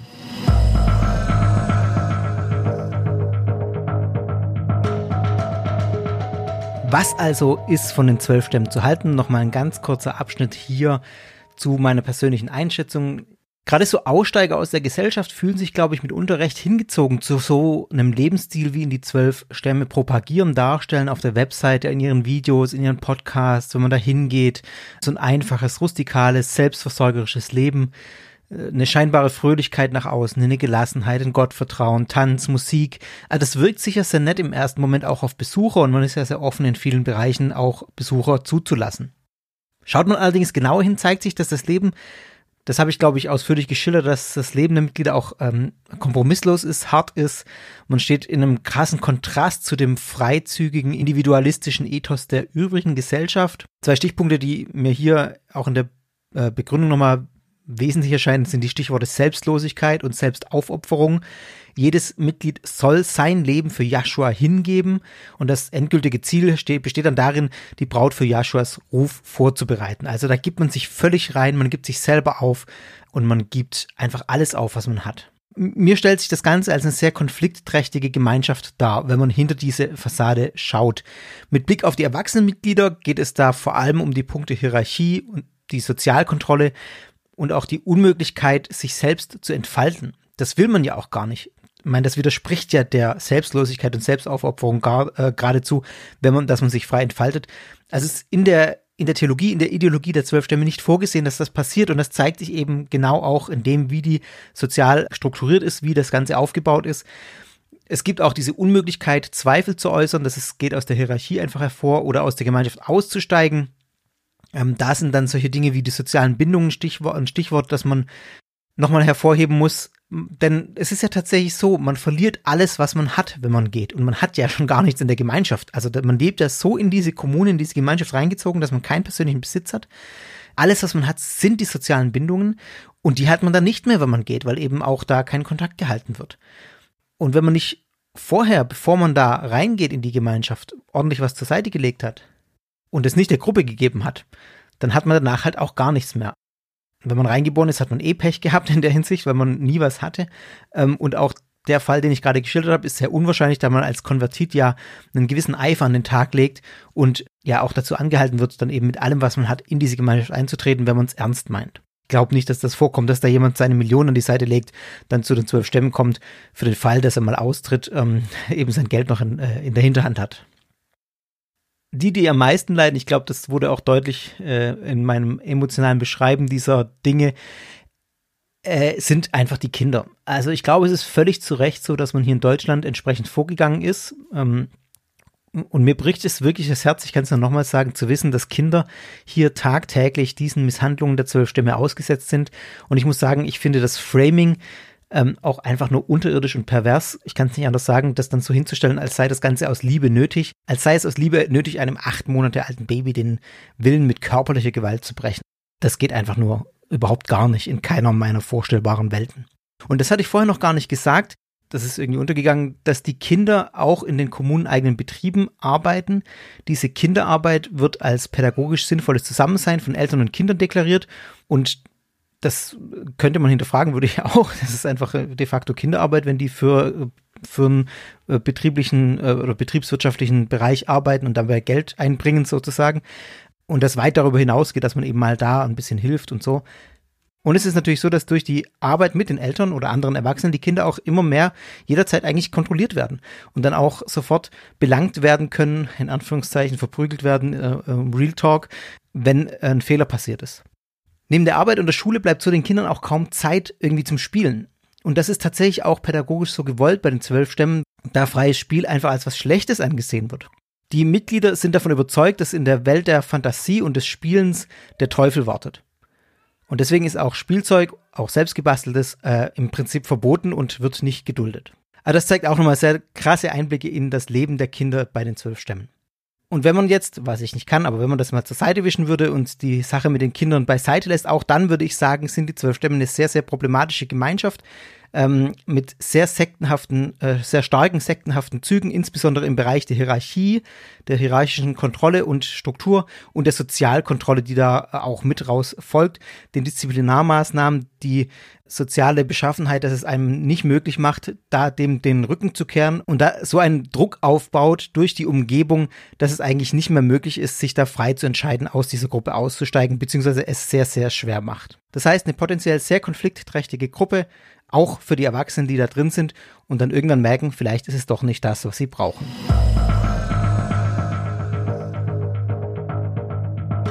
Ja, und damit sind wir am Ende dieser Sekta-Folge. Schön, dass ihr bis zum Schluss wieder mit dabei wart. Diesmal ein paar kurze Hausmeistereien gibt's noch. Wir haben einen Termin für ein HörerInnen-Treffen, digital, virtuell, wie ihr es auch wollt, am 17. Dezember um 20 Uhr. Schnappt euch einen Glühwein, wir machen uns da gemütlich. Äh, 17. Dezember, 20 Uhr, schreibt schon mal einen Terminkalender. Den Link findet ihr unter sekta.fm slash Termine, allerdings erst an dem Tag selber. Ähm, ich habe mir überlegt, habe ich letztes Mal schon gesagt, dass ich da am Anfang so eine kurze Sekta-Folge ähm, ja, live sozusagen machen möchte, vielleicht eine halbe Stunde, dreiviertel Stunde, keine Ahnung, ich habe das noch nicht vorbereitet, mal schauen, wie viel und was ich da genau mache, aber irgendwas werde ich euch präsentieren. Erzählt von Sektor weiter, wenn euch der Podcast gefällt. Das hilft mir enorm und freut mich immer, wenn neue Leute hier dazustoßen. Wenn ihr mögt, unterstützt Sektor mit dem Plusprogramm plus.sektor.fm. Folgt mir auf Instagram, Podcast. Mein Twitter-Account ruht jetzt äh, aus gegebenem Anlass, ähm, aber da könnt ihr mir auch noch folgen, wenn ihr mögt. Äh, auch da, at Podcast. Mal sehen, ob ich den wieder aktiviere. Das weiß ich noch nicht. Discord-Channel verlinke ich euch in den Show Notes, wenn ihr da mit in die Sektor Community kommen wollt. Und ansonsten fällt mir jetzt gerade nichts mehr ein. wenn euch Sektor noch gefällt, erzählt es nicht nur weiter, sondern gebt mir auch eine gute Bewertung auf Apple Podcasts. Das freut mich auch sehr. Äh, danke dafür auch an die, die das schon getan haben. Bei Fragen, Anregungen und Feedback meldet mir gerne an guru.sekta.fm. Ansonsten wünsche ich euch, äh, dass ihr gesund bleibt und ich wünsche euch einen guten Beginn der Adventszeit, die jetzt ansteht. Und wir hören uns bei der nächsten Folge und ich wünsche euch bis dahin alles Gute. Bleibt gesund. Euer Fabian.